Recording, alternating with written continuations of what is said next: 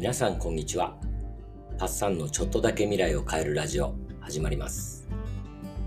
ルドガー・ブレグマン著ヒューマンカインドの第3回です。前回は無人島に取り残された少年たちのお話、名作、ハエの王を紹介するところまででした。ヒューマンカインドの著者、ルドガー・ブレグマン氏は、この話に疑問を持ち始めるんです。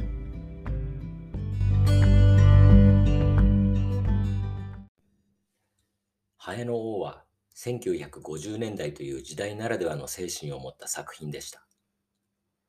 アウシュビッツ強制収容所のユダヤ人大虐殺の記憶が鮮明な頃、人々は問うたのです。アウシュビッツは異常だったのか、それとも私たち一人一人の中にナチズムがあるのか、と。この作品はその問いの答えは後者であることを示し、大ヒットしました。ヒューマンカインドの著者、ルドガー・ブレグマンも10代の頃にこの本を読み、真実を教わったような気持ちになったと言っています。しかしブレグマン氏、その後、ハエの王の著者、ゴールディングがかなり不幸な人物であることを知ります。彼はアルコール依存症で抑うつ的であり、自分の子供を虐待したこともありました。私はいつもナチスのことを理解していた。なぜなら私もそういう性質だから、と告白しており、ハエの王を書いたのも、いくらかはその悲しい自己認識からだった、と言っています。作品にゴールディングの人間観が色濃く出ているわけです。少年たちは本当にあのような行動をとるのだろうか。疑問を感じたブレグマン氏は、実際に子供だけで無人島に取り残されたという事例はないのだろうか。と調査を始めます。インターネットで検索すると、無名の人のブログ記事を見つけます。1977年のある日、6人の少年を乗せた釣り船がトンガを出港した。嵐に遭い、ナンパした船は無人島に漂着した。この小さな一団は何をしただろう。喧嘩をしないと決めたのだ。この記事には引用元も書いてなかったため、その先を調べるのには相当苦労するんですが、検索する際に年代を打ち間違えて60年代に迷い込んだことから捜索は進み始めます。1966年10月6日付のオーストラリアの新聞の見出しに、トンガの漂流者に関する日曜番組というものを見つけます。これはその3週間前にトンガの岩だらけの無人島で発見された6人の少年に関するものでした。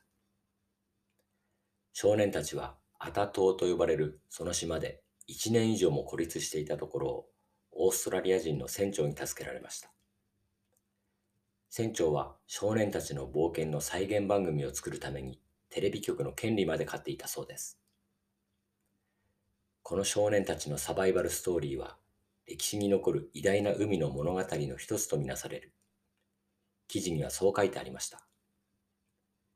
ブレグマン氏は、このオーストラリア人の船長について調べます。すると幸運なことに、またもや新聞の見出しを見つけます。50年に及ぶ絆で結ばれている友人。写真には2人の男性が笑顔で肩を抱き合い写っています。船長、ピーター・ワーナーと助けられた少年たちの一人、マノ・トタウだったのです。ブレグマン氏は二人を地球の裏側まで訪ねます。二人は存命でした。そこで聞いた話は驚くべきものでした。その日、船長のピーターはロブスター漁の許可をもらうため、トンガ国王に謁見していました。しかし残念ながら望みは聞き入れられず、トンガ領海の外で網をかけます。すると乗組員が岩だらけの島に誰かが呼んでいるのを発見します。そんなバカな、と望遠鏡を覗くと、人影が崖から海に飛び込み、何人かそれに続いてこっちへ泳いできます。ピーターは乗組員に銃に弾を込めるように指示します。ポリネシアでは凶悪な犯罪人を島流しにする習慣があったのを思い出したからです。やがて最初の少年が船に泳ぎつき、僕の名前はスティーブンです。僕たちは6人でこの島に15ヶ月ほどいたと思います。と流暢な英語で話しました。まさかと思いながらも、ピーターは彼らが通っていたという学校の寄宿舎に問い合わせてみます。すると電話口のオペレーターは泣き出してしまいます。あなたが見つけたんですね。あの子たちは死んだと思われていました。お葬式まで行ったんですから。本当にあの子たちならまさに奇跡です。少年たちは当時イギリス領だったトンガの首都にあったセントアンドリュース寄宿学校の生徒でした。年は13歳から16歳。1965年のある日、彼らは退屈しのぎに無鉄砲な計画を思いつき、寄宿舎から脱走します。子供たちから嫌われていた気難しい漁師、タニエラの船を拝借して沖へ漕ぎ出します。持ち物はバナナ2袋とココナッツを数個、ガスバーナーだけだったそうです。最初はのんびりと快適な船旅でした。彼らは眠り込んでしまいます。するとその数時間後、激しい波の音で目を覚ましました。船は嵐に巻き込まれ、それから8日間、食料も水もなしに漂流したのです。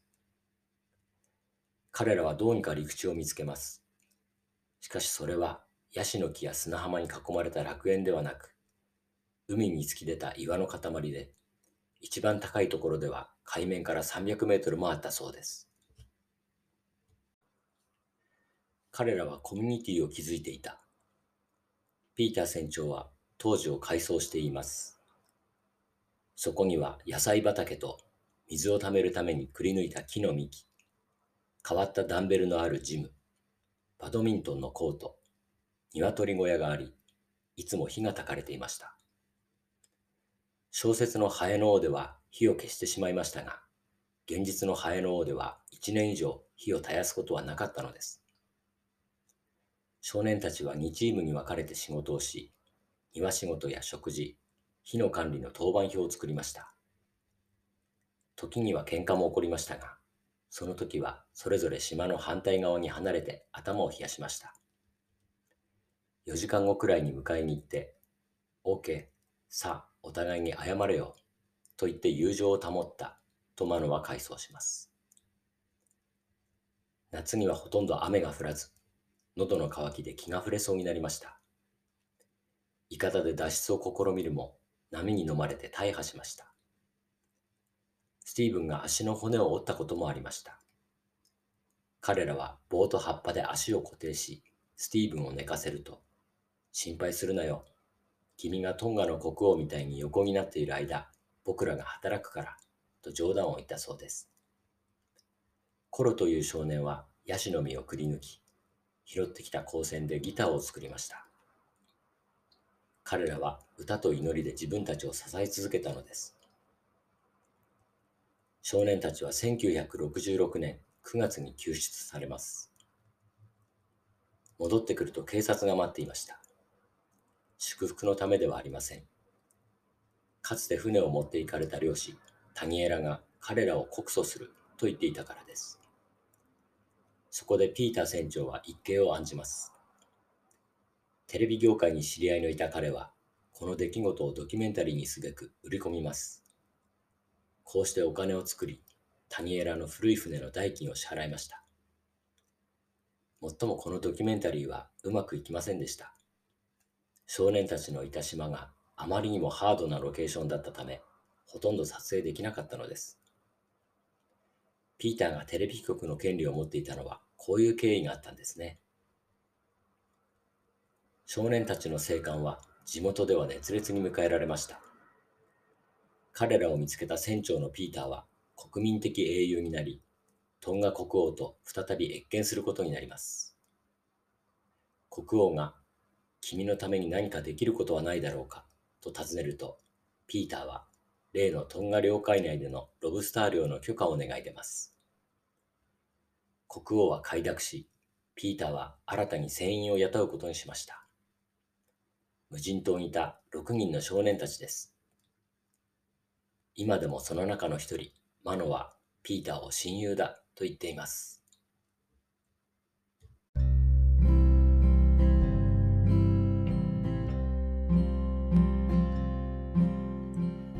これが現実にあったハエの王でした。小説と違って実に心温まる話です。もっと知られるべき話ですよね。それでは皆さんの未来がちょっとだけ良くなることを願ってバイバイ